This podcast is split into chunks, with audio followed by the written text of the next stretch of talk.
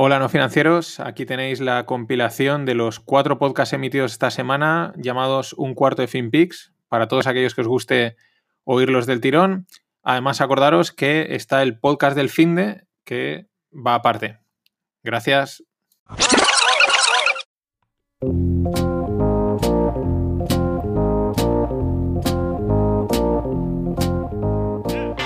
Bienvenidos a FinPix, tu cuarto de hora de actualidad en finanzas, mercados, startups, blockchain y lo que surja.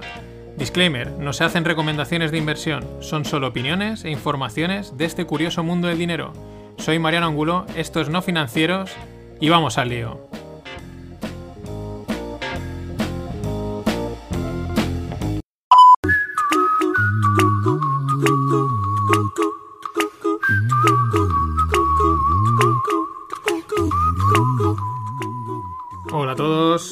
No financieros, lunes 27 de abril, a una horita del martes 28 y, bueno, última semana de, este mes de abril, que la verdad es que creo que ha pasado bastante rápido, o esa es la sensación ahora. Bueno, dicen que la, la cara es el espejo del alma y bueno, pues no querráis, no sé si la habréis visto, pero no queráis ver la cara de la hermana de Kim Jong-un, Kim Jong-chol. Eh, da miedo. O sea, si la cara es el espejo del alma, por favor, Kim, eh, Kim Jong-un, eh, recupérate, sal del estado en el que estés porque mm, recuerda a, la, a, una de las personajes que sale en Kill Bill. O sea, de verdad. No sé si es que le han pillado la foto, pero yo he visto varias fotos y la cara es de decir, prepararos, prepararos. Kim Jong-chol sigue sin saberse. Yo le pregunté a, a Dennis Rodman por Twitter, le escribí un tweet y le dije, eh, ¿tu amigo está bien o no? No me ha contestado, no se sabe, si sigue siendo una incógnita que está pasando con Kim Jong-un, pues esperemos a ver. Pero de verdad, o sea, echarle un ojo, eh, no sé, igual luego es buena chica, ¿no? Pero la verdad es que mm, las fotos, por lo menos, la cara que tiene, tiene cara de, mala uva, pero de, la buena. Y bueno, vamos con, ahora os pongo un... Es una, una entrevista a Mohamed El Erian, es el era, fue el socio durante mucho tiempo en, en PIMCO, que era la mayor gestora de bonos del mundo. De, fue socio de, Bill Gross, el rey de los bonos.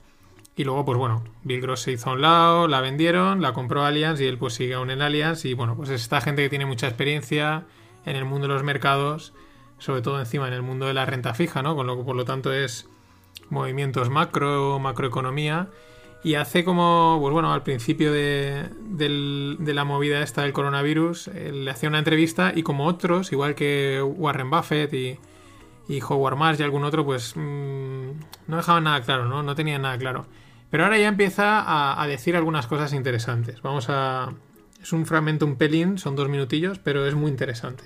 This is not 2008-9. 2008-9 was, as we just discussed, a financial crisis. A financial crisis is like a heart attack. It hits you hard. It hits at the heart. If you don't deal with the heart, everything else stops. And what's underneath a financial crisis is a counterparty crisis. People don't trust each other. So the paddle, if you like, for the heart attack is a central bank coming in and saying, I have a printing press in the basement. Trust me. And that works. What we're going through now is an economic sudden stop, and they are different. They start small, and then they cascade and reach critical mass. So instead of dealing with a heart attack localized in the heart and catching it before it destroys everything else, you're dealing with a broken leg and an infection in one leg. You're dealing with an infection in another leg. You're dealing with an infection in an arm, with another arm.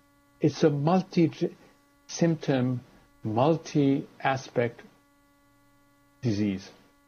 And the restart is not instantaneous. So the restart is not going to be like flicking a switch. So we have to think very carefully about how restarts are sequenced. What does it mean for the winners and the losers? And then once we get through that process, I believe, Mauro, and this is a hypothesis, that the post-crisis landscape is going to look very different. We're going to emerge with this with much greater entanglement of the government in the private sectors. Lots of industries are going to be bailed out. Under what conditions, we don't know as yet. There's going to be a lot more debt in society.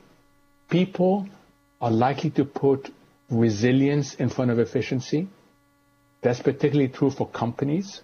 They've learned a lesson now that it really does matter when your when your supply chain is completely globalized. It may be efficient, it may be cost effective, but it's not resilient. And we're going to have a lot of other issues that we're going to have to deal with. So the what next is not only just a restart, which I believe is going to be tricky, but also a different landscape. Pues quería que lo oyeseis todo, es un pelín largo, pero es que dice bastantes cosas interesantes, ¿no? Eh, eh, me gusta mucho cómo explica la situación en la que estamos. Dice que en, el, en la anterior crisis era un, como un ataque al corazón, eh, localizado, y bueno, pues le pone remedio, ¿no? Se refería al mercado. Al, sistema financiero, salió en los bancos centrales y dijeron, confiar en mí que lo voy a solucionar. Yo creo que alguna herida ha quedado y ahora florecerá. Pero, pero bueno, es esa idea de que era algo muy concentrado en un punto muy concreto de la economía, pero ahora explica, dice, esto es algo multisíntoma, ¿no? Está fallando una pierna, está habiendo una infección en un dedo y están fallando bastantes cosas a la vez, con lo cual sigue habiendo incertidumbre. No está muy claro cómo va a salir, pero dice, habrá que ver eh, y menciona los winners y los losers, ¿no? Es evidente que en, es evidente que en situaciones así siempre hay ganadores y perdedores, pero yo creo que a mí la sensación que me da es que se refiere a que van a haber industrias que van totalmente a. o sectores que puede que totalmente desaparezcan cuando se refiere a winners y losers. Habla también de que una de las cosas como se va a salir de esto es con pues los bailouts, ¿no? Que es eh, los rescates, ¿no? Lo que está pasando ya en Estados Unidos, en algunos sitios de, este, Europa, pues eh, Renault va a recibir dinero, las aerolíneas, ¿no? Que son, van a ser como Bankia, empresas privadas pero que ha comprado el Estado y dice, pero no se saben los acuerdos, eso cómo va a solucionarse ni de qué forma, ¿no? Cómo va a salir, pero, pero que es evidente que, eso va a salir. Eh, así que vamos a tener muchos banquias, pero en, pues en, la, aeronáutica, en, la automoción. Y a ver, otra cosa que dice, ¿no? Apunta también al tema de, de las cadenas de suministro. Dice, sí, hasta ahora estaban globalizadas, eh, igual eran muy óptimas, eh, de coste muy reducido. Dice, pero eso no puede ser. O sea, no, no, se ha demostrado que estar totalmente dependiendo de, China, que es lo que ya llevan apuntando muchos americanos, ya lo empezó a ir también por España, pues al final ha resultado ser muy de una fragilidad enorme, ¿no? Muy en la línea de Taleb. Es que el tío, en, en esta época, casi cualquier cosa, él tiene, tiene una, una para eso. Y luego eso, ¿no? Dice, eh, que va a ser una salida tricky. O sea, va a ser algo que no está claro, no va a ser fácil, no va a ser, venga, esto ya está. Y va a ser algo complicado. Va a haber que encajar muchas piezas para reestructurar y relanzar esto. Muy interesante el. Creo que el planteamiento de Lerian ya empieza a dejar alguna pista. Mm, quizás no lo tiene todo claro, pero ya que se moja un poco, ¿no? Ya empiezan a. Claro, empiezan a ver datos y ya se empieza a saber o a intuir un poco por dónde pueden ir los tiros. Eh, enlazando un poco con el, con el personaje que os presentaba el fin de, con Martin Armstrong, ¿no? Y, lo que os comentaba de, los problemas que había habido de que en Estados Unidos se estaban dejando de prestar a, Europa algunos bancos a bancos. Pero es que la noticia que os dejo en los enlaces eh, la, publica, la publica Financial Times así escueta, de pasada. Eh, se ve que ya viene de antes, pero son de estas cosas que dices, pues ¿por qué no las contáis, no? El tema es que hay bastantes bancos americanos de los grandes, Goldman, JP Morgan, Citi, Bank of America, que están cortando las líneas de crédito que tenían abiertas con empresas europeas, ¿no? la línea de crédito tú, pues es como una, es una cosa que tú tienes abierta y si necesitas, pues coges y tiras del dinero, pero y entonces pagas crédito, si no, no. Y la están cortando porque están viendo que habían bastantes empresas europeas pues que estaban empezando a tirar de esa línea de una manera quizás un poco irresponsable. Eh, vale, es lógico, estamos totalmente parados y la gente necesita liquidez. Eh, el tema es que las empresas que mencionan que les han cortado la línea de crédito, también por la potencia de la línea de crédito, eran Daimler, BASF, BAS, Adidas y supongo que habrá alguna otra empresa, o sea, empresas súper sólidas alemanas. O sea que mm, la cosa sí, ahora ha habido un momento de calma, pero evidentemente mm, estamos en unas, en, unas aguas movedizas enormes. Más cosas, esta es muy curiosa del mundo del tema este del, del COVID, ¿no? Eh, el tema es que hay una. Hay, hay una cosa que se llama fentanil, que es una, pues, es una droga, se utiliza, es, es un opiáceo, se utiliza para hacer heroína y, y bueno, pues el, el, mayor productor del mundo, la capital mundial de producción de fentanil, no de la droga, sino de fentanil, es Wuhan. Y resulta que los eh, narcotraficantes mexicanos las están pasando canutas porque no hay fentanil en el mundo. O sea, esto, esto, este tipo de situaciones le pega a, todos, ¿no? A todos. Es muy curioso también como a lo mejor, sí, yo tengo una industria química en Wuhan, pero al final estás ayudando a, producir una droga, aunque se ve que también el fentanil este vale para, múltiples cosas más. Eh, otra cosa, WhatsApp, ¿no? Que había restringido el reenvío de este mensaje. Pues eh, ha caído un 70% el reenvío de mensajes. Yo no sé hasta qué punto tiene mucho sentido que te caiga un 70% el tráfico en, tu red, ¿no? Al final la gente gasta menos tu red y, se, Bueno, lo bueno es que nos, desenganchamos, ¿no? En ese sentido quizás nos ha echado una mano Zuckerberg. El, luego el fin de también nos decía, vamos a pensar soluciones para el sector del turismo, ¿no? Y, bueno, no sé si es que Twitter oye o el azar, pero han salido, y, o sea, ya me han, salido como la pizca para generar la idea. La primera la presenta. Eh, es, la presenta. Eh, eh, a mí se me había ocurrido algo parecido y justo salió Pangea, que es una, una tienda de viajes de, Madrid, súper tocha, con viajes personalizados y tal, un, pepinaco. Creo que también tienen en Barcelona una, una tienda. Entonces han presentado un vídeo de promoción muy chulo en el que dicen las rocosas, eh, Las Vegas, ¿no? Y, pero luego todo eso lo encajan en España, ¿no? Digamos, promoviendo el, turismo nacional. Entonces te dicen las rocosas, pues salía Asturias, creo. Eh, las Vegas, pues decían Benidorm, ¿no? Eh, el Caribe, pues cogían las Baleares, ¿no? Para, para fomentar el turismo interior y, me parece que está muy bien. Mi planteamiento, y esto pues porque conozco a gente en este sector, yo creo que eh, incluso las pequeñas agencias tienen que ir un paso más allá. O sea, es, ya no es el turismo interior, sino es el turismo eh, regional, local, de un día, ¿no? Eh, al final hay que, habrá que reinventar o tendrán que reinventar el, sin alterarlo el, entorno, ¿no? los parajes cercanos, las alternativas que han cercanas ya no y, ofrecerle una forma distinta. Porque si vas a ofrecerle, ya han dicho, estaba leyendo antes en, estaba viendo antes en la tele que probablemente que Alemania avisa a sus, a sus ciudadanos que probablemente no viajen a España este año. Son 11 millones de alemanes los que visitaron el año pasado España de 80 millones de visitas que tenemos de turistas, o sea, más otros países, con lo cual hay que hacer algo.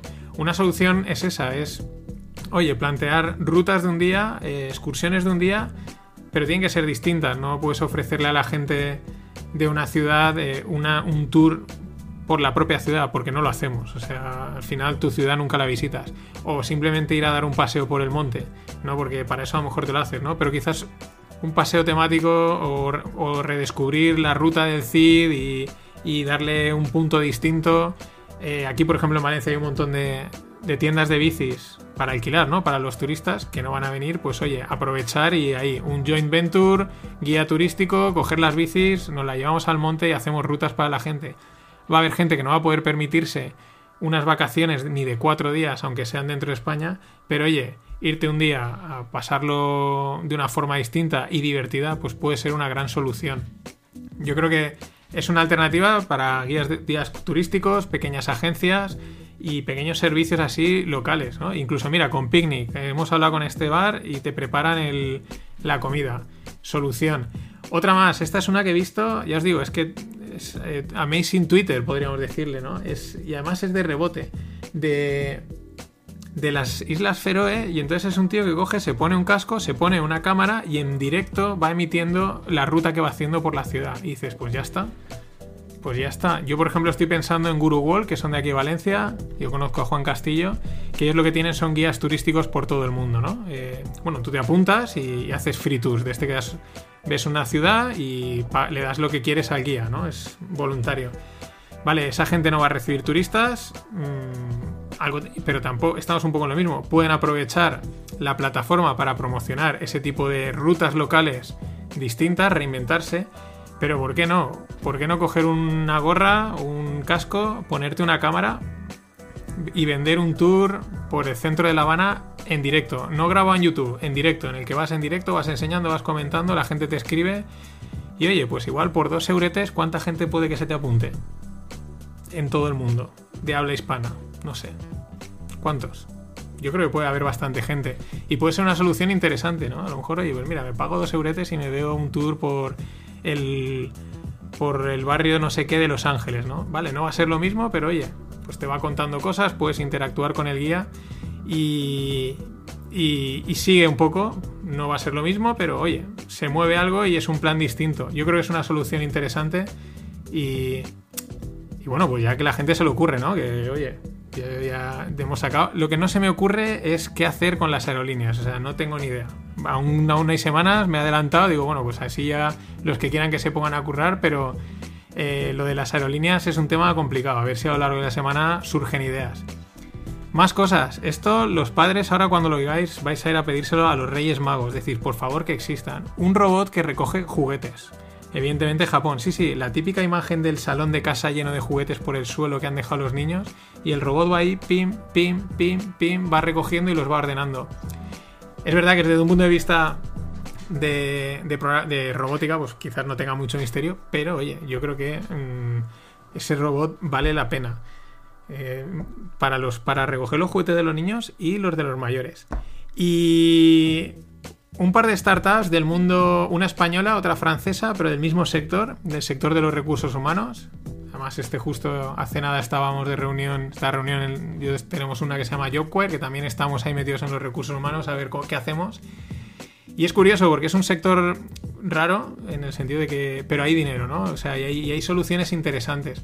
Una es Factorial, que es de aquí de, Barcelona, eh, ha cerrado una ronda de 15 millones con con CAFAN y, otros, y otra serie de fondos bastante importantes. ¿A qué se dedican? Ayudan al control horario, al desempeño de tareas, a la selección de personal, ¿no? Pues un poco, yo creo que es una herramienta de, ayuda a los recursos humanos. Y oye, 15 millones de euros desde Barcelona y se ve que han invertido también fondos con, con mucho prestigio, o sea que muy bien. Y otra muy interesante, esta es Franchute, son de París, se llama Anjaro o Anjaro, y bueno, estos han cerrado ronda de 13,4 millones y esto es muy curioso porque lo que hacen es la gestión de las ausencias. O sea, es decir, cuando alguien, un empleado se pone malo o tiene que ir, tiene una pequeña ausencia, no por vacaciones, incluso por vacaciones, ¿no?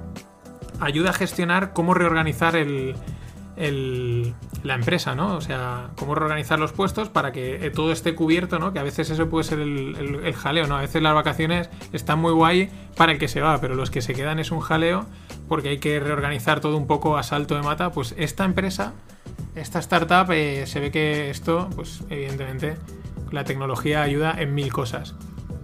Y para cerrar el pod de hoy, un apunte del mundo blockchain y del mundo DeFi que, que es fascinante. Como bien dice uno de los gemelos Winklevoss, acordaros, uno de los, en teoría, originales fundadores de Facebook, eh, han incluido ya DAI, que es la criptomoneda estable del proyecto MakerDAO, y DAI es como un DAI es un dólar, ¿vale? Fácil, por eso es estable, porque se mantiene por una serie de mecanismos de mercado muy interesantes, se mantiene siempre un DAI, un dólar. Entonces le da estabilidad y, la han metido ya en su plataforma de criptomonedas Gemini, que es una de las importantes. Han sido, ya lo dije, han sido ellos muy, muy cautos metiendo criptomonedas. No tienen miles, tienen solo 4 o 5, pero es un paso interesante. Y uno de los Winklevos decía: el universo DeFi es, es amazing y por eso metemos de ahí, porque claro, viene muy bien tener una moneda que se mantiene, que no que no te da sustos. Cuadrando con el fin de la canción, gracias por estar ahí. Hasta mañana. TikTok was the most downloaded app of 2019, more than any other app in the country. More teenagers are on TikTok now than use Facebook. It counts millions and millions and millions of Americans as users, but it is owned by a Chinese company that includes Chinese Communist Party members in leadership, and it is required under Chinese law to share user data with Beijing. And TikTok has admitted that it has sent user data to China. To put it bluntly, this is a major security risks, risk for the American people. And what kind of data is TikTok collecting as it runs on our phones? A heck of a lot more than you would think. Images, of course, that users post, but TikTok also collects Hola, buenas noches, buenos días, buenas tardes cuando me estéis oyendo, no financieros. Eh, martes 28 de abril, a un par de horitas del miércoles 29. Y este que veis es un político americano en la típica comisión. Y la escalada, hoy, hoy eh, se ha presentado la desescalada en España, pero la escalada verbal China-Estados Unidos pues va a ir en aumento. Y este es un ejemplo, es una, una exposición de hace unos días en el que habla de TikTok, la que además ahora con el confinamiento pues ha cogido mucho boom, ¿no? La gente aburrida en casa pues ha empezado a hacer muchos vídeos y directamente pues dice, oye, esta app es... Aquí hay... Bueno, dice, esta app es... Eh, tiene líderes del Partido Comunista Chino. Eh, en, dentro de la... Es, la app es china. Dentro de las políticas eh, de la legalidad china están obligados a ceder los datos. Ellos han cedido todos los datos al gobierno, a Beijing, a Pekín ¿Y qué datos? Pues todo, todo lo que coge, mensajes, eh, todos los datos, ¿no? Y eso dice que es un riesgo de seguridad para los americanos. Tiene también su gracia porque dices, hey, que tenéis ahí Facebook y Google que, que, que creo que también recogen cosas, ¿no? Pero evidentemente el, trasfondo yo creo que es distinto porque políticamente es muy es, es, es otra historia. Eh, pero bueno, es sobre todo es un, gesto, ¿no? De, bueno, de cómo los americanos empiezan a, pues oye, lo que tienen que hacer, a defenderse y a empezar a atacar al, que, al que la ha liado y al que es su enemigo comercial y, podríamos decir bélico, pero no, han llegado a ese punto, ¿no? Y, no, no, creo que lleguen, pero, pero bueno, están haciendo lo que tienen que hacer.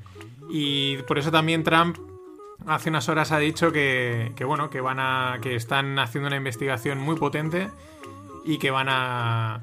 Porque, y que van a. que quieren pedirle pues compensaciones por valor de 160 billions a China. Y hay mucha gente que ha salido, sobre todo americanos, periodistas, diciendo como, pero si 160 billions con el desastre que se ha causado no hay ni para empezar, ¿no? Y un detalle es que, claro, ¿por qué Trump a lo mejor triunfa, ¿no? Aparte, bueno, todo el tiempo que lleva él en el, en el show business, eh, sabe manejarse muy bien, es un personaje, sabe qué, eh, qué, imagen, qué, qué, palabras decir, ¿no? Pero a veces utiliza un lenguaje tan, tan simple y tan sencillo que es el que llega, es el que funciona, ¿no? Entre las declaraciones dice una, tan, eh, dice una frase tan sencilla como esta, We are not happy with China. Es... Sí, no es de intelectual, no es de, oh, qué discurso tiene este político, pero es una frase tan sencilla We are not happy with China que llega, que la gente la entiende y dice, ah, yo tampoco estoy happy with China, ¿no? O sea, es también hay un, detallito de, la comunicación de Trump que, tiene sus... el otro día pues se lía con lo de, dice la barbaridad de la lejía y la peña empieza a beber lejía, bueno, eh, americanadas y trampadas que, que las hay, ¿no? Pero en este tipo de cosas creo que es súper inteligente. Y claro, el enemigo no se ha quedado callado han salido un, dirigente del Partido Comunista Chino porque el tema es que eh, Mike Pompeo, que es el secretario de Estado de, americano, eh, pues ha pedido a Wuhan información del laboratorio. Él quiere que le dejen acceso a todos los datos, toda la información de, los laboratorios de Wuhan. entonces han salido los, comunistas chinos utilizando, eh, vamos, el manual del comunista, mm, de la comunicación comunista política del libro, ¿no? Y dice eh, Mike Pompeo es un siniestro enemigo de la paz mundial. ¿Esto qué quiere decir? Que los siniestros enemigos de la paz mundial son los comunistas chinos, pero lo mejor que puedes hacer es decírselo a tu enemigo y ya tú no lo eres, ¿no? Esto, nuestro Lenin particular, yo otra estrategia muy típica es eh, es la siguiente, se entiende muy fácil, ¿no? Nuestro Lenin particular, nuestro Lenin patrio, una vez le oí decir, eh, nosotros, los demócratas, es decir, el resto no lo son pero esto al final lo que quiere decir es que no eres un demócrata. Es así, siempre es, muy sutil y funciona, les funciona, lleva funcionando cientos de años. Pero bueno, la escalada verbal China-Estados Unidos pues está ahí eh, y esto creo que va a dar juego, a mí me, va a dar contenido en el podcast porque evidentemente Trump pues esto lo va a aprovechar. Y al mismo tiempo, eh, protestas en Estados Unidos y en Berlín contra la cuarentena. La gente, hay, aquí son dos cosas, se mezcla que la gente empieza a estar hasta los huevos de la cuarentena, que también mucha gente empieza a decir, pero tan necesario es una cuarentena tan estricta, simplemente por si puedo, ¿por qué no puedo salir un poco? Es que y luego una petición de libertad, ¿no? Los americanos es que la imagen os la dejo en, los, en el post.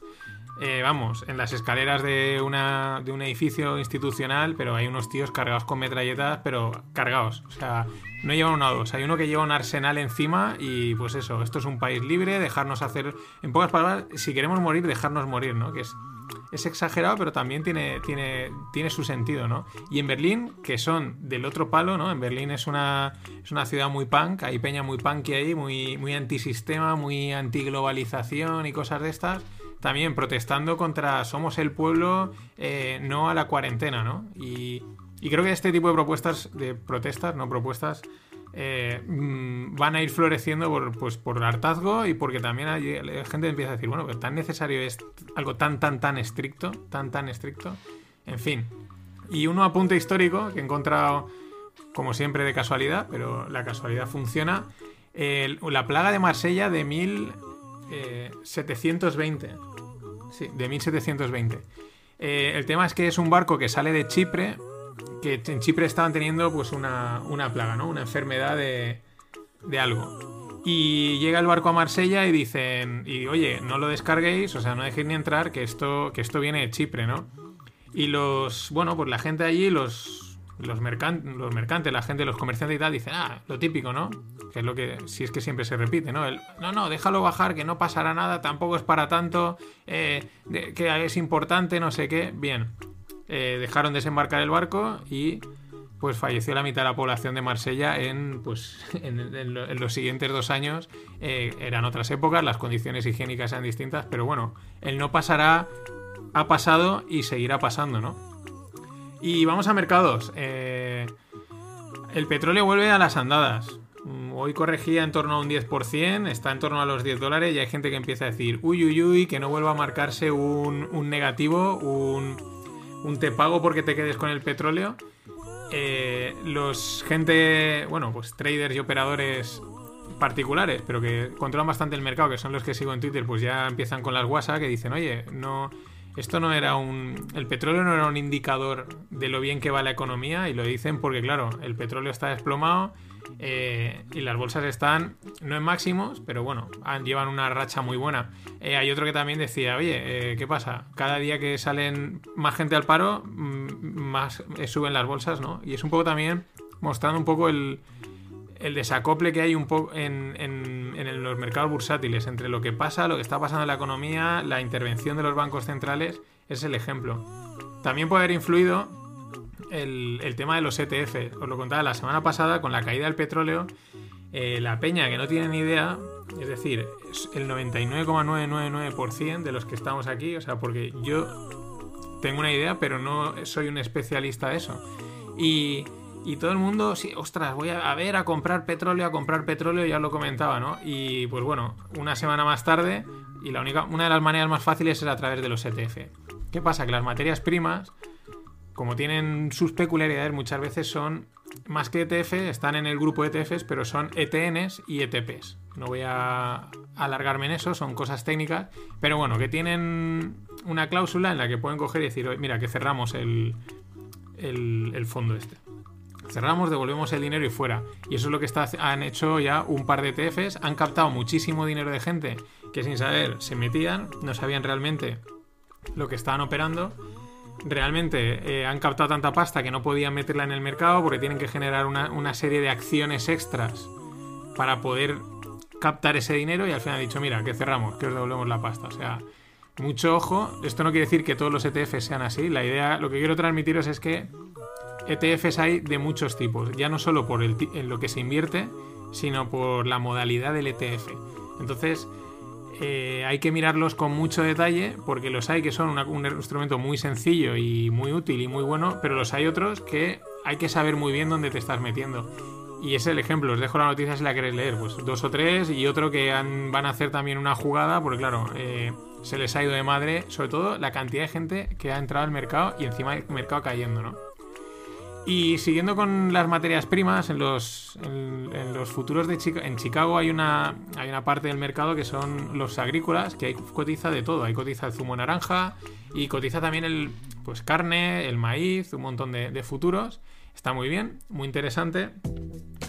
Y el precio de la carne del cerdo se ha disparado un 33% en el mercado de futuros. Es verdad que había caído, pero ojo, la panceta, la panceta se ha disparado un 100%, ha pasado de 50 céntimos por pound a 100 céntimos por pound en una semana. Hace una semana un trader de, este mercado de ti decía, joder, están vendiéndolo todo, aquí nadie quiere comprar nada de esto, ¿no? Y ahora se ve que todo el mundo lo quiere comprar y bueno, pues es curioso. No creo que eso nos afecte, pero es interesante. Al final, un día, un día en, el, en el fin de podos explicaré un poco esto, cómo nos afecta en, el, en la economía real a buenas. ¿eh? Que mucha gente, ah, los especuladores de materias primas, la comida sube. No, no, no tienes ni idea. Esto realmente lo que hace es estabilizar los precios, aunque en momentos de crisis como ahora, pues sean una fiesta, ¿no? Y un par de empresas conocidas. British Airways, que es, está, con el, está en el conglomerado IAG, es decir, fue una especie de medio fusión rara entre British Airways y Iberia, cada una mantuvo su marca y están en un conglomerado llamado IAG. Bueno, British Airways ha presentado resultados, eh, han palmado en este trimestre 500 y pico millones, una pasta, y aparte es que van a recortar 12.000 personas, eh, de momento se las van a quitar, tampoco nos tiene que sorprender, dado que no va a volar ningún avión en mucho tiempo, y prevén que sean más. Eh, el otro día también veía noticias de que el Air, France estaba retirando los A380. Había varios que ya los había enviado a Teruel desguace porque dice que son viejos y claro, tienes un avión que no lo vas a llenar fuera. Y, más gente que están haciendo eh, eso, ¿no? Sobre todo los A380, que es una pena, es un pepinaco, estaba chulo y parece, claro, que ahora la rentabilidad no la ven por ningún lado. Y esto sí que es. esto es. Esto es de, para quedarte de pasta boniato. Eh, Primark, ¿no? Todos la conocéis. Es la, la tienda esta de ropa muy barata, de básicos y tal. Ha pasado de facturar en esta movida de 750 millones a cero. Y es que no tiene plataforma online.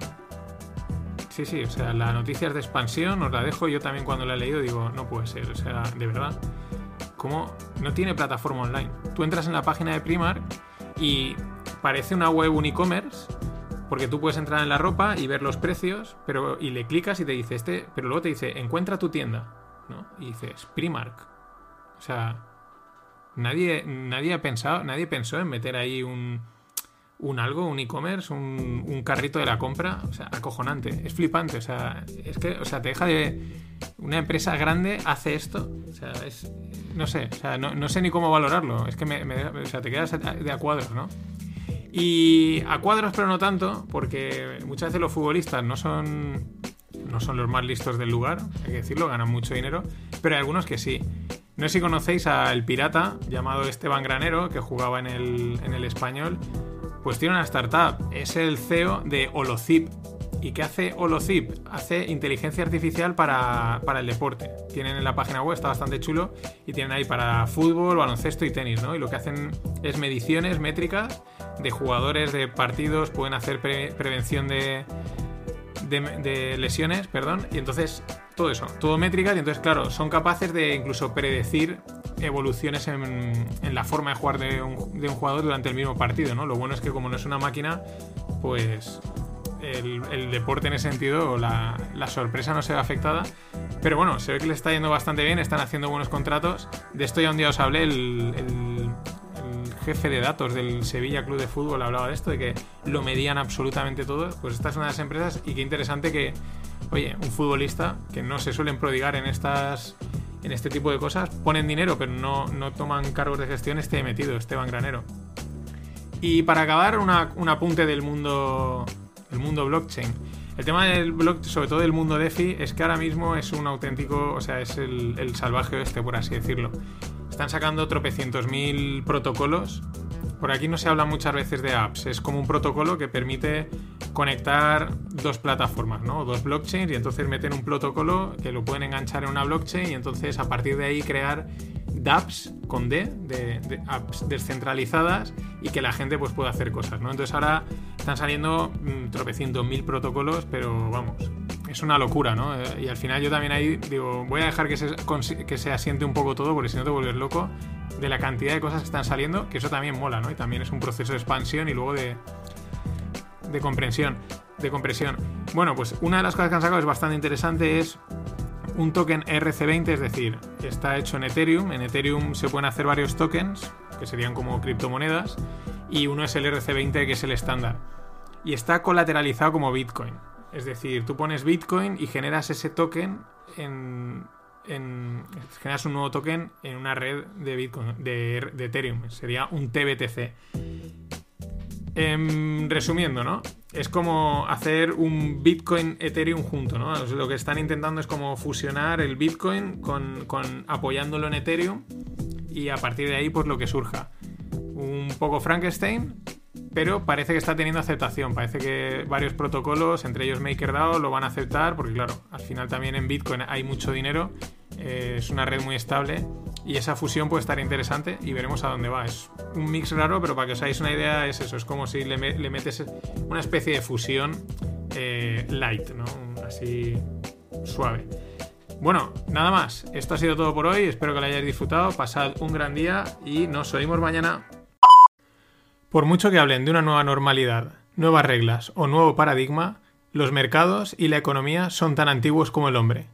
Las deudas son deudas, los desequilibrios no pueden durar eternamente. Frase de Jesús Encinar, CEO de Idealista.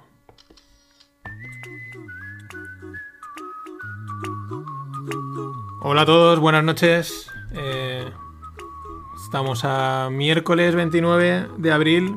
Faltan exactamente una hora y cinco minutos para entrar en el último día del mes de abril, en el día 30, en el jueves 30. Y nada, vamos allá con...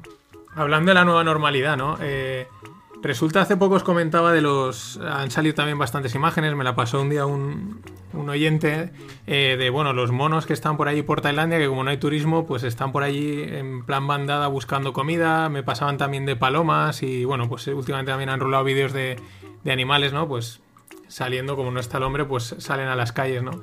Y lo curioso es el vídeo en el que es de Nepal y es de que están viendo que allí los animales están muriendo porque no reciben comida de los turistas. Y esto es una reflexión súper interesante porque es como que el hombre llega, alteramos el ecosistema y luego eh, generamos un ecosistema eh, muy criticado, ¿no? El tema del turismo, pero que ahora resulta que los animales dependen de, esos turistas para sobrevivir. O sea, es, es un poco como, bueno en qué quedamos, ¿no? Por así decirlo. Eh, eh, bueno, es, lo que hay. Eh, Winston.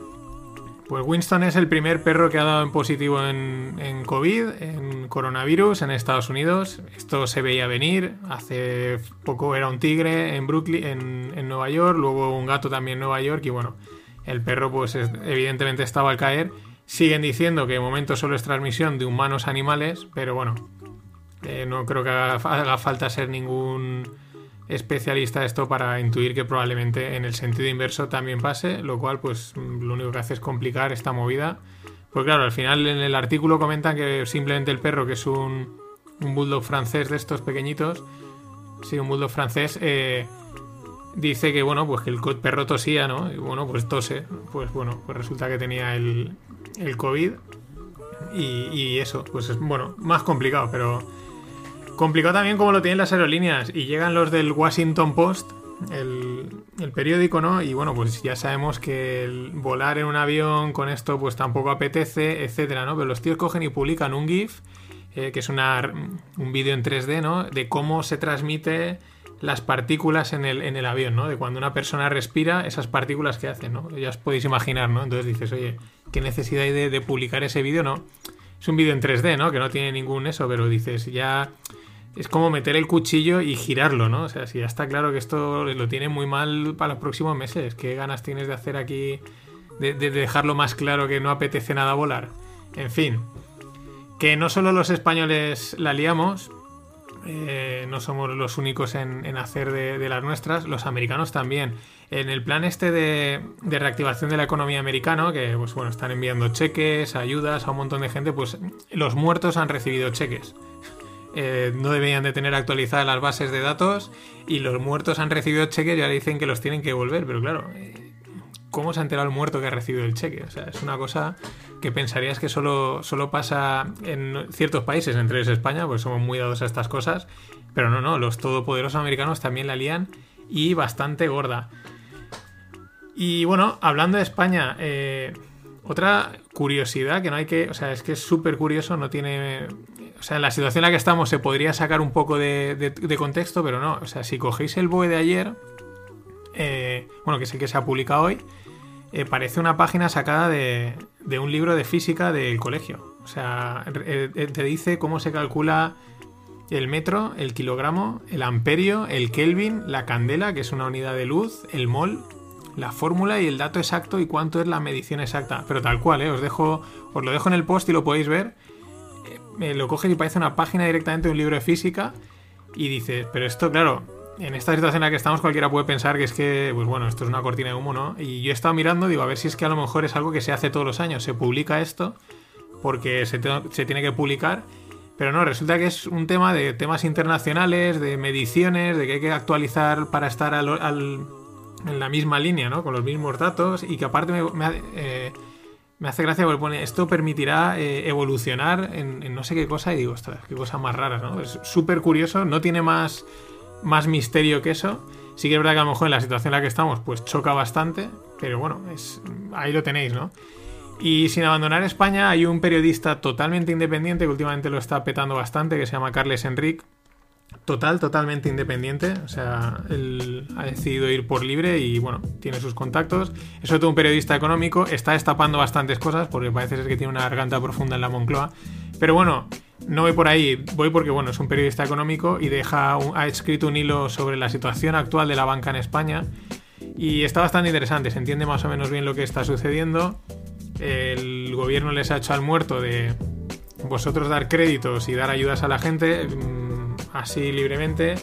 Los bancos están dando a aquellos que creen que tienen que dar, a aquellos que no tienen otra opción que darles, pero empiezan a estar muy incómodos, por así decirlo, porque claro, ven que mucho del dinero que van a dar es muy probable que, que, no, que no vaya de vuelta, eso les va a generar muchos problemas porque es banca privada y, y claro, pues mm, empieza a estar nervioso, incluso al final del hilo es un poco duro porque dice que hay banqueros que empiezan a decir, mira, es mejor que las empresas cierren a que pidan un crédito para, nada, o sea, para, simplemente agravar el problema. Pero bueno, a esto hay que añadir, pues bueno, la situación esta de los ERTES, que se cobrarán si no, bueno, en el hilo está muy bien explicado que, exacto, pues que ahí estamos en unas arenas movedizas, ayer creo que dije aguas movedizas, imagínate unas aguas no movedizas, eso es impensable. Y nada, pues ahí si lo queréis leer, la verdad es que se entiende bastante bien, no es nada técnico. Eh, bueno, vamos con. Seguimos con FinPix de economía y siguiendo, he hecho la banca eh, por una, cosa que hoy veía por Twitter, ¿no? Que decía, ¿no? Esto es, normal que la gente a lo mejor reniegue del capitalismo de amiguetes, porque el capitalismo de amiguetes, pues como bien dice la palabra, es un. es una estafa, ¿no? En el sentido también de, lo que, se dice y lo que comentaba también Taleb, es que se privatizan las ganancias ¿no? y se socializan las pérdidas. ¿no? A la cosa va mal, pues que lo pague el contribuyente. Claro, Estados Unidos es una cosa, España es otra eh, y no hay que mezclar. Aquí cuando se rescató a la banca, se rescató a la banca que era pública, que la habían gestionado los políticos y la habían gestionado mal. ¿Vale? Y aparte se está rescatando los ahorros de mucha gente. Pero ¿cuál es la situación ahora? Que claro, el debate es un poco más complicado porque se van a rescatar a las aerolíneas y a lo mejor alguna empresa automoción. En Francia se está haciendo y aquí, pues bueno, se supone que se hará en alguna medida, ¿no? Claro, dices, ¿estáis rescatando una empresa que es que han hecho una mala gestión como fue la banca pública? dices, no. Por ejemplo, Iberia, pues Iberia iría mejor, iría peor, pero está bien gestionado, no tenía problemas económicos. Y de repente te viene esta movida y claro, qué culpa tienes, ya no de que de la pandemia, sino de que los estados decidan eh, clausurar todo con lógica, ¿no? De una manera preventiva y de una manera pues prudente, pero claro, es como yo esto no tengo culpa, o sea, a mí mm, me viene, ¿no? Entonces es un poco como es a mí me parece lógico que se les tenga que ayudar, la historia es a ver cómo se hace, ¿no? De qué forma, porque oye, te ha fallado y digo las aerolíneas, como digo, eh, muchos de los comercios, por no decir todos los negocios que hay en el en, cualquier país, ¿no? Pero es una situación un poco rara porque es como que sí, sí, o sea, esta vez la, ayuda está como mucho más justificada, pero claro, mm, ¿cómo la haces? Mm, en ese sentido, eh, Ford ayer también presentó resultados, no os voy a dar cifras porque, bueno, pues son que si no sé cuántos millones y tal, resultados malos, muy malos, perspectivas muy malas también los coches, los concesionarios ya dicen que no van a vender nada. Y lo curioso es que, claro, dice el, CEO de Ford, le preguntan y dice, dice, yo no tenía ningún plan de, eh, negocio llamado pandemia. Y, y- y dice, nunca pensamos que se llegaría a pagar la, la economía, ¿no? A pararla a cero, ¿no? Y la verdad es que es, es algo, aunque Taleb dice que esto no es un cisne negro, porque se podía prever, de hecho él había avisado a gente, a algunos países, que iba a venir una pandemia, pero claro, una, ¿cómo se prepara una empresa? O sea, ¿cómo puede gastar una empresa tiempo en hacer un plan y decir, no, es que la economía se va a parar, ¿no? Es un poco... Ahí, en fin, es la historia. Eh, los, los alemanes, ¿no? Que estos son precisión absoluta. La semana pasada no lo dije, pero salió un vídeo de Merkel hablando de, de cómo en cuanto subía la tasa de contagio del virus, un 1,1, no, un 0,1, eh, se alargaban tres meses más el confinamiento menos. Es que la precisión de estos tíos es fascinante. ¿Por qué lo digo? Porque ellos tienen un instituto que se llama el IFO, que es de, economía, y bueno, pues están avisando de que ellos ya prevén una oleada de bancarrotas, es evidente. Básicamente porque un tercio de sus empresas dicen que tienen que, que si las restricciones estas de, relacionadas con el virus duran tres eh, perdón si siguen las restricciones del, virus eh, como mucho tienen para tres meses un tercio. La mitad como mucho para seis meses o sea como mucho.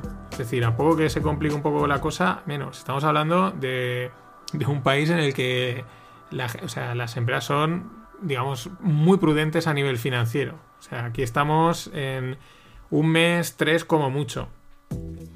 También presentó resultados Google. Era ayer el- la, la niña bonita, ¿no? La esperada, a ver qué pasaba. Eh, fueron los beneficios por acción decepcionaron, pero el, pero el, el- lo- los ingresos, perdón, que no me sabía, me salía revenues. Los ingresos, pues, eh, contentaron al mercado. Lo interesante son los datos de lo que dice Sundar Pichai, que es el, CEO, ¿no? Dice que él prevé un significant slowdown. O sea, un, freno importante. Eso te lo está diciendo alguien eh, de Google, del sector tecnológico. Y esta es la pregunta que os lanzaba el fin de semana. ¿Qué cotizan las tecnológicas? Yo creo, esto es totalmente personal, eh, llevan años cotizando eh, la expectativa de crecimiento, más allá del resultado que has tenido ahora, es la expectativa de crecimiento, de cuánto van a crecer. Es como las startups es lo que se valora y estas son no son startups, pero es ese modelo, ¿no? De oye, ¿tú cuánto vas a crecer? ¿Hasta dónde vas a llegar? Tasas de crecimiento que han tenido estas empresas de en torno a un 20 o un 30% anual, que eso hace que cada dos años dupliques la empresa. Y en los últimos datos, eh, este, por ejemplo, es, lo- es una de las cosas que muchos han apuntado. Ese frenazo en el crecimiento, o sea, la, la expectativa de crecimiento, y ya no te digo con el COVID este, se frena mucho. Así que mucho ojo, porque lleva tiempo, y se lleva mencionando bastante tiempo, la burbuja en las tecnológicas. Yo sé que tiene mucho sentido que Amazon esté como un tiro, pero cuidado porque cuando el río suena, agua, agua lleva. Eso sí, nunca hay que apostar contra una burbuja. Eso, mm, vamos, si cuando llegue, llegue y que no llegue. Pero ni se os ocurra. Y, por ejemplo, pero esto te dice, eh, Google te dice que, que un, un, un frenazo significante y luego, pues, empresas que puede comprar Google así a golpe de talón, ¿no? De mira, voy, pago y me la llevo sin problemas, o sea, sin financiación, con dinero. Starbucks, Boeing, Uber, General Electric, FedEx, General Motors, Spotify, Twitter, Snap y Ford. Y ya por ahí debajo, pues vamos, probablemente en breve, al ritmo que vamos, podrán comprar España, ¿no? Pero muy importa, mucho ojo a esto porque las tecnológicas sutilmente van diciendo que ellos, mm, sí, ellos van a seguir funcionando, van a crecer, pero que, que ellos también les va a afectar mucho. Y un poco de materias primas, que últimamente pues están muy en la palestra, lógicamente. Uno de los fondos de los ETFs, ayer os hablaba, eh, del petróleo, que la semana pasada la gente, sí, sí, hay que comprar este, hay que comprar este. Uso se llama, ¿no? Eh, United States American, no, United States Oil, es uso, es el, uso es el nombre, el acrónimo, ¿no? El ticker. Eh, pues dicen que están, que tienen ahí flotando, que no reconocidas, o bueno, que están 726 millones de dólares en pérdidas. ¿No?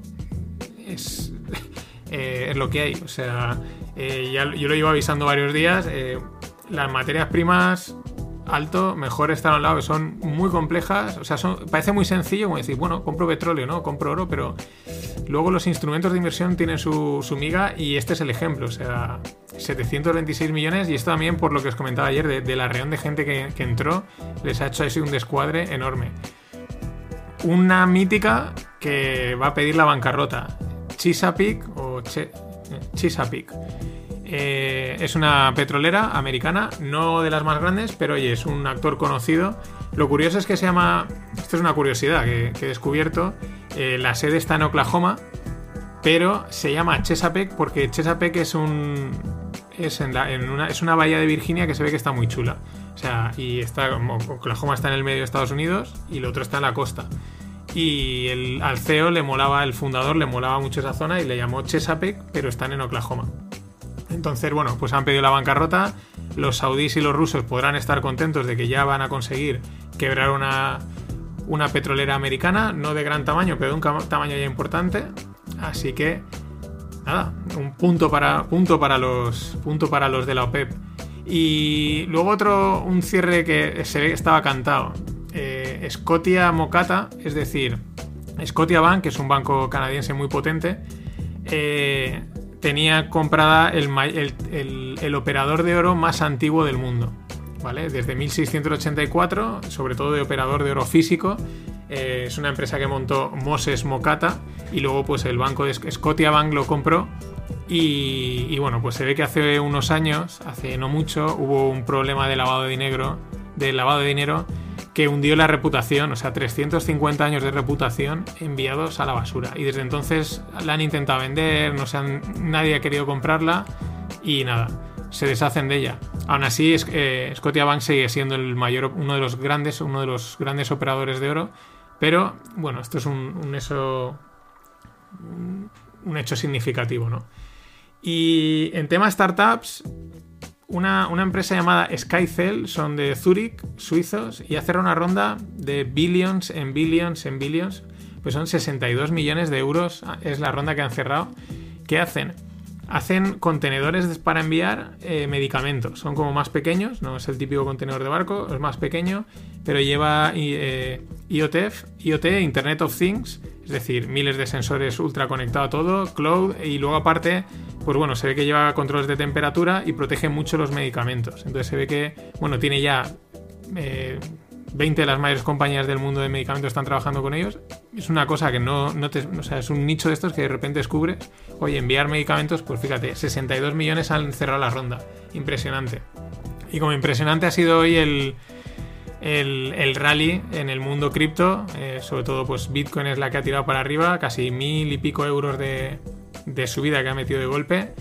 El halving está ahí, bueno, y el FOMO, el FOMO, el Fear of Missing Out, el uy, uy, uy, uy, que me lo pierdo, y ahí está.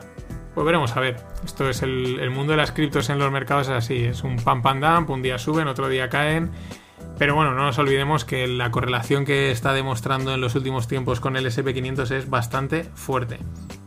Nada más. Gracias por estar ahí. Pasado un gran día. thank you all. Thank you all. Hasta mañana.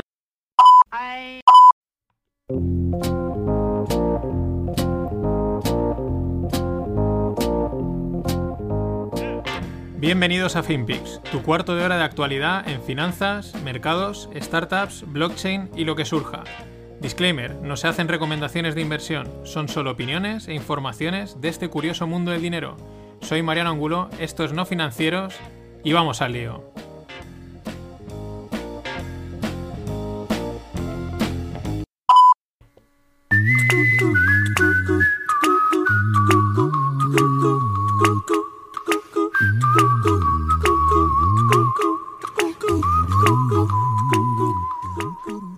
financieros, jueves 30 de abril, a dos horitas de acabar con este mes, entrar en el día 1 de mayo, la fiesta del trabajador. La verdad es que, bueno, como medio país está parado, tampoco las fiestas pasan, pasan desapercibidas.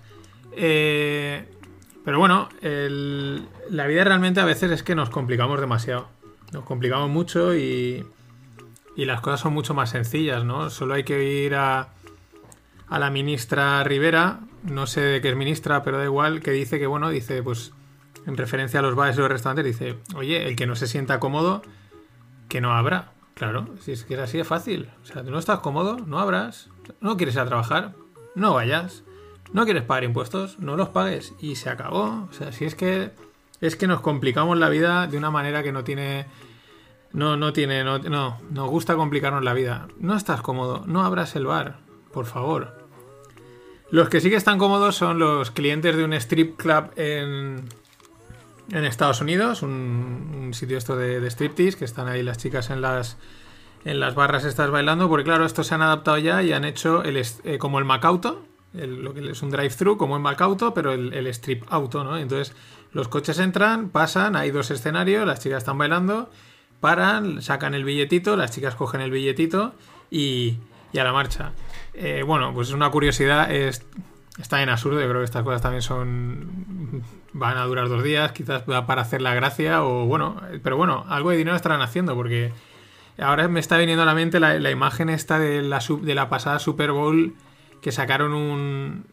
Al, o sea, al acabar la mañana un, un bar de estos de striptease y estaba el, el, suelo lleno de pasta, o sea, lleno de dinero, pero a lo bestia, ¿no? Habían ganado los... Ah, no me acuerdo quién había ganado.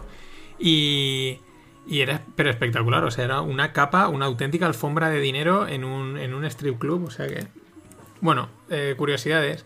El que ya está bastante eh, incómodo es Elon Musk y Elon, o sea, ha salido directamente a, decir, los americanos es que el espíritu de libertad que tienen la verdad es encomiable. Eh, ha salido a decir que esto del confinamiento estricto es fascista. Tal cual, este también no tiene problema en... no tiene pelos en la lengua. Hombre, cuando tienes el bolsillo tan lleno, pues es normal que te dé igual a qué ve. Pero bueno, es también en la línea de, un gran sector americano, por no decir mayoritario, ¿no? De, de, bueno, tienen la libertad en ese país, la tienen muy, muy, muy, muy arraigada, ¿no? Y eso tampoco está nada mal, ¿eh? eh algunos datos macro, como leía hoy por Twitter, decía, había, un, había uno que decía, dice, la verdad es que pese a que son esperables, o sea, es esperable que los datos sean malos, aún, o sea, sale lo que te esperas, pero cuando lo ves no dejas de decir, madre mía, qué barbaridad, ¿no? Es, es un poco la, la, situación. El tema, datos. El PIB en Europa lleva ya mayor caída que en la crisis del 2008. Mm, la caída es más gorda que en el PIB que la del 2008.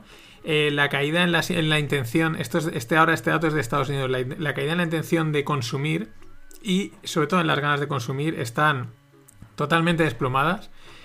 Es verdad que el shock es muy fuerte, o sea, en el momento esto arranque, mmm, pues evidentemente subirá. La pregunta no es, claro, va a recuperarse porque en cuanto la gente empiece a trabajar o a, o a poder salir a la calle, pues empezar a consumir. Una de las cosas que decían es que, oye, que los americanos son consumidores natos, o sea, aunque no tengan dinero, bueno, el que pueda, pero en cuanto puede, eso es una sociedad muy consumidora. Entonces, eh, igual que el PIB está tan parado que es normal que caiga. La pregunta es hasta dónde se va a recuperar en un primer momento, ¿no? En el, en el momento se, se reabra todo, en la recuperación de ese PIB, de ese consumo, a qué punto va a llegar, ¿no? Y a partir de ahí igual sí que se pueden hacer ya una estimación de crecimiento eh, más fiable.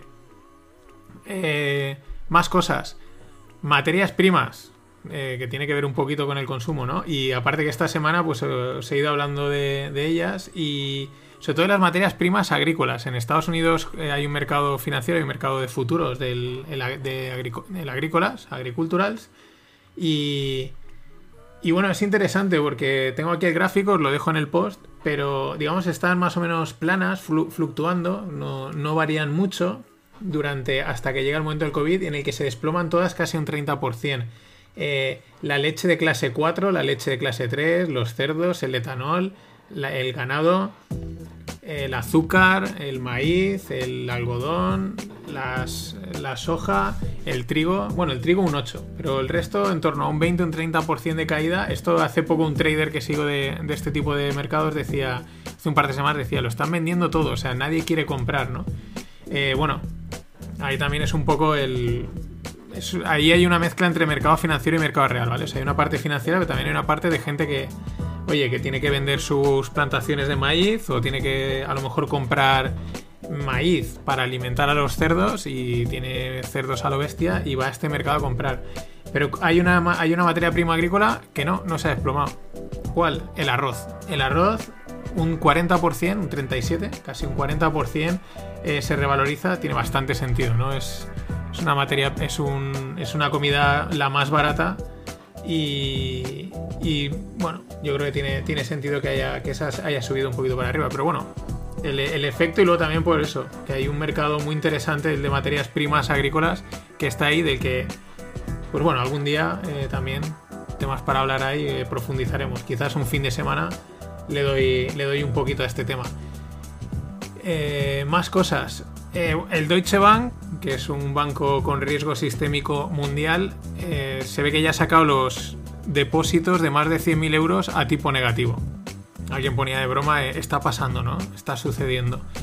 Ha sacado ya los tipos negativos en los depósitos de más de 100.000 euros, que tiene gracia, ¿no? es un banco que está, está ahí, ahí, está cogido con alambres y, y que te saquen esto, pero bueno, era algo que se venía, desde hace tiempo se venía se venía diciendo que los bancos iban, iban a lanzar esto. Veremos, esperemos que los bancos de retail, de los, de los clientes que somos todos nosotros, pues esto no lleguen, no lleguen a hacerlo. Aunque bueno, viendo lo que dan en algunos, la típica cuenta ING esta, eh, dice, joder, es que ya para eso casi no me des nada, quédate el céntimo ese y no sé, te lo regalo. En fin, y más cosas de las que, bueno, se vienen comentando. Eh, datos el, Banco de Japón, que también junto con el Banco Central Europeo, con la Fed, pues se han lanzado a comprarlo todo, pues el Banco Central de Japón ahora mismo eh, tiene comprados el 69, o sea, el 70% de los ETFs que hay en Japón. O sea, lo han comprado todo. Y Estados Unidos ya veremos si algún día sacan datos, mm, también parece que sí. Aunque a mí también me da la sensación, por lo que he leído, están diciendo, han empezado a decir alguna gente que igual esta super subida que están habiendo en mercados la están moviendo mucho los retail, o sea, la gente a pie de calle, están ahí, el no me lo quiero perder, están metiendo pasta. Eh, cuadraría bastante con otra cosa que oí hace poco, que bueno, eh, al final los americanos están recibiendo casi todo el mundo un cheque, X cheques por familia, según el número de gente, etcétera, para ayuda, y que habían algunos que directamente, pues eso, muchos probablemente estén diciendo, oye, pues estos 1000, 1200 dólares creo que son, más o menos por persona, pues directo los meto en bolsa si, sin riesgo. Si, me, si suben, pues oye, eso que me saco, que no. Pues, pues nada, si total, no, no era mi dinero, ¿no? Y algunos incluso en, en el mundo cripto. Pero bueno, esto ya. Esto no es pronto, son elucubraciones, cosas que. Alguna cosa que ves por ahí y dices, pues tiene sentido, pero ya veremos cuando, cuando pase, pues, pues probablemente saldrán datos en algún momento. Ayer presentó también resultados Twitter. Eh, bueno, están presentando, hoy creo que presentaban Amazon y, y otra más. Bueno, están es época de resultados y cada día presentan una, sobre todo ahora las que están en el disparadero son las, las tecnológicas.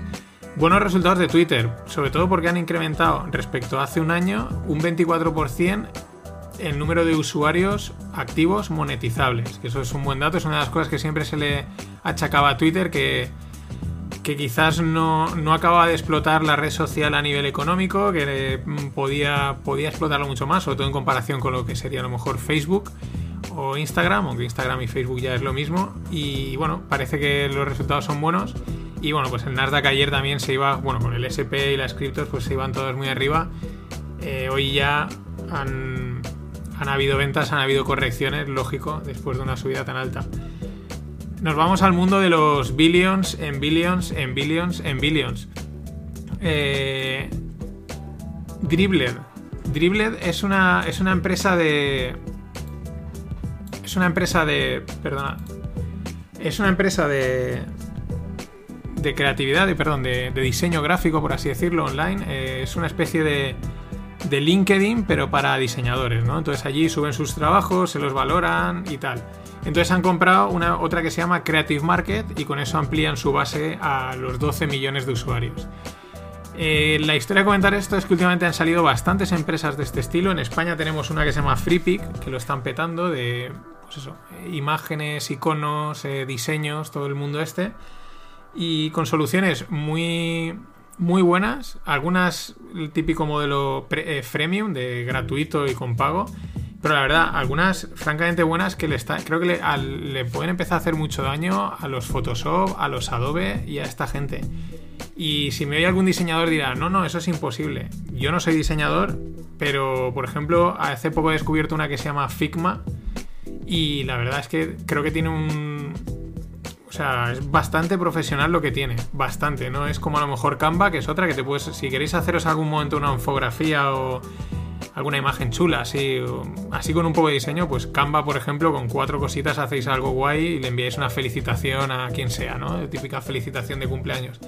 Pero es como sí que es verdad que es más limitado y para un diseñador se le puede quedar corto. Pero esta Figma, eh, la verdad es que mm, mucho ojo porque les va a tocar, y creo que Adobe, Autodesk y esta gente que tenían ahí también un, un, castillo, ¿no? O sea, eran intocables en ese sentido porque nadie llegaba a ese nivel de, de solución.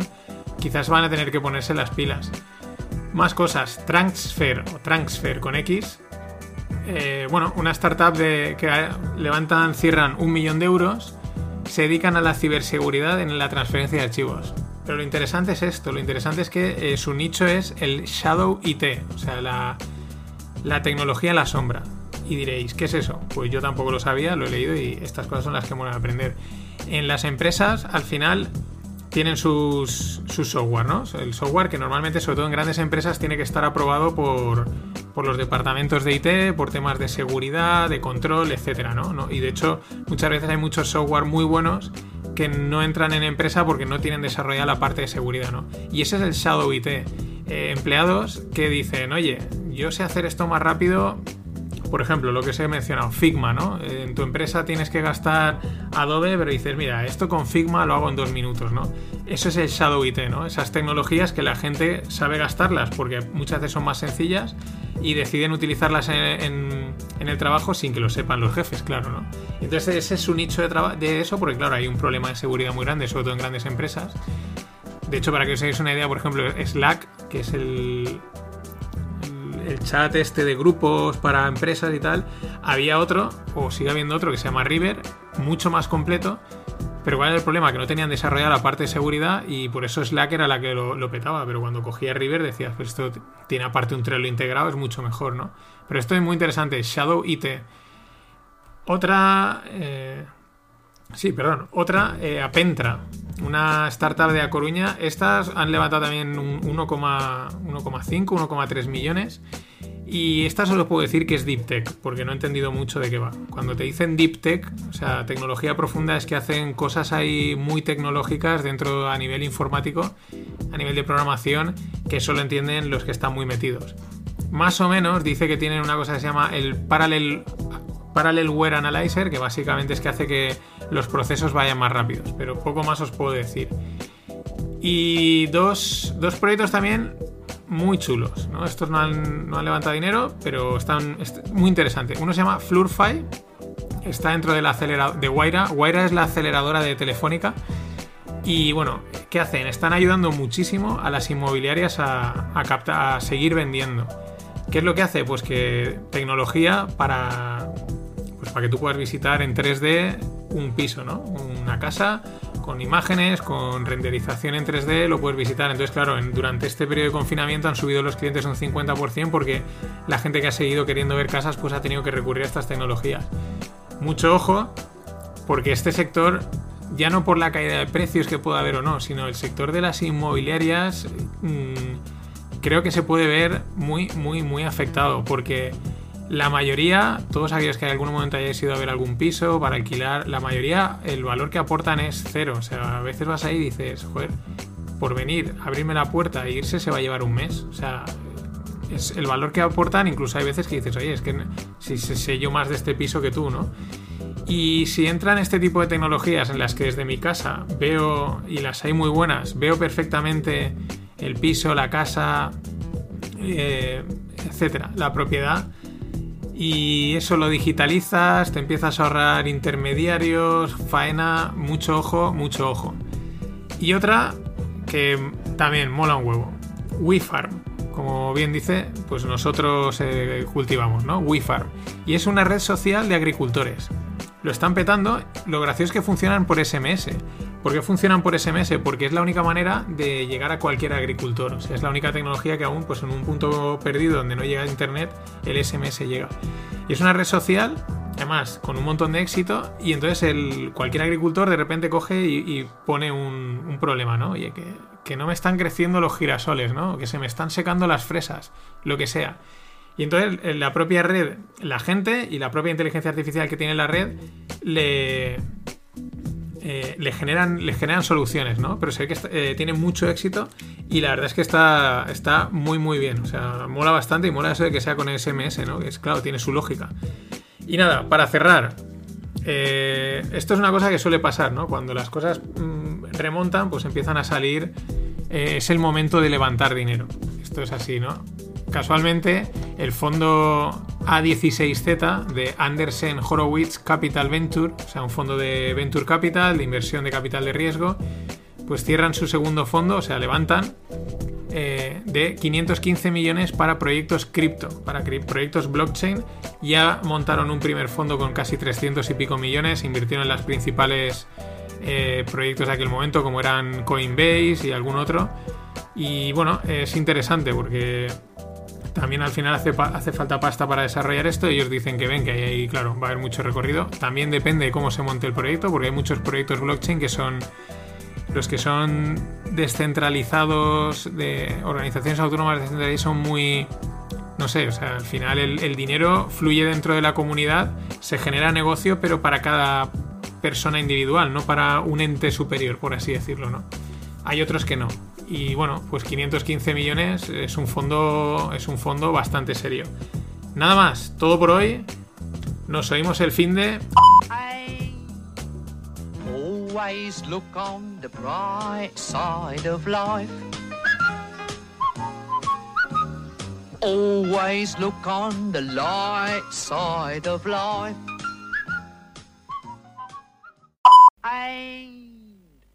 Always look on the bright side of life. Always look on the light side of life.